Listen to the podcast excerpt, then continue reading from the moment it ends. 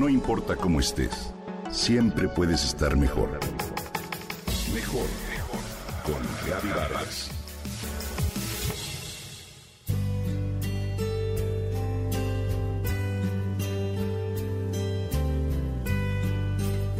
El tiempo ha pasado de manera casi irreal, me dice Susana, al referirse a la manera en la que ha crecido su pequeña hija. Ana sale de sexto de primaria y dentro de poco se irá de campamento con sus compañeros para cerrar un ciclo muy importante en su vida. Susana se agobia al respecto, pues estará incomunicada, es decir, sin celulares. Y a unas horas de la ciudad, ella sola con sus amigos y maestros, pero sin sus papás. Hoy, me dice Susana, vivo un proceso, un poco de duelo en el que como mamá he tenido que aprender a soltar Quizá poco a poco, quizá de súbito, pero de verdad me ha costado mucho trabajo.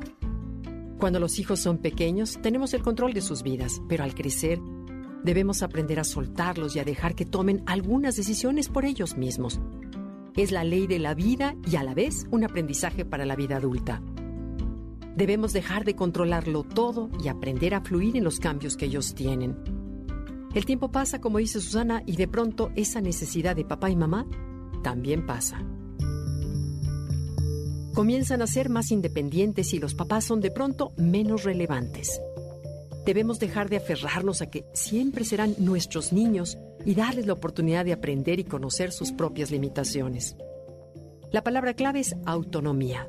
Aunque es muy difícil soltar a los hijos, hay que ser fuerte, darles libertad y hacerlos autónomos. Y sin embargo es muy importante guardar un equilibrio en este proceso y no dejarlos solos. Debemos estar siempre cercanos y atentos y hacerles saber que pueden contar con nosotros cuando nos necesiten. Aprender a soltar es un desafío como padre, un proceso que se vive a la par de una autonomía recién descubierta por los hijos. La pregunta básica es cuánta autonomía tengo que darle a mi hijo o a mi hija. Es muy importante como papás responder a esta pregunta y aprender cuándo darle autonomía y cómo hacer para conjugar su seguridad con su independencia. No hay un manual ni un reglamento en sí, pero quiero compartirte algunos factores que puedes tomar en cuenta para soltar poco a poco para luego dejar ir. Lo primero es evaluar su madurez y responsabilidad. Comienza en la preadolescencia o adolescencia a dejarlos solos en casa, por ejemplo, por un periodo de corto tiempo. Claro, deja dicho cuánto tiempo estarás fuera y claro que no deben abrirle a nadie.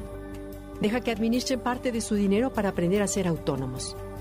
Si responden a estos pequeños actos, aumenta esa dosis de autonomía.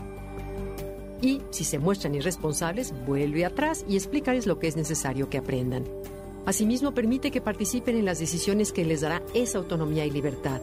Explica qué esperas de ellos y los riesgos que van a asumir abre espacios de decisión familiar, de opinión y una que otra bocanada de libertad sin ponernos en peligro. Suelta el control. Confía en lo que has hecho a través del tiempo. Confía en lo que les has enseñado, en los valores, en los principios, en los sentimientos y las emociones. Recuerda cómo te sentías tú a su edad. Fluye, respira hondo y confía. El juego ha cambiado. Las reglas son otras y poco a poco debemos aceptarlo. Nuestros hijos han crecido y tenemos que ser capaces de reaprender este proceso en el que la autonomía y la independencia van cada vez en aumento. Entenderlo nos llevará a vivir mejor.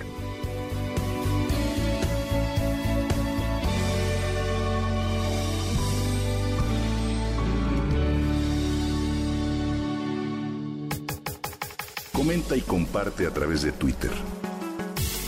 No importa cómo estés siempre puedes estar mejor. Mejor, mejor, mejor. Con Gaby Vargas.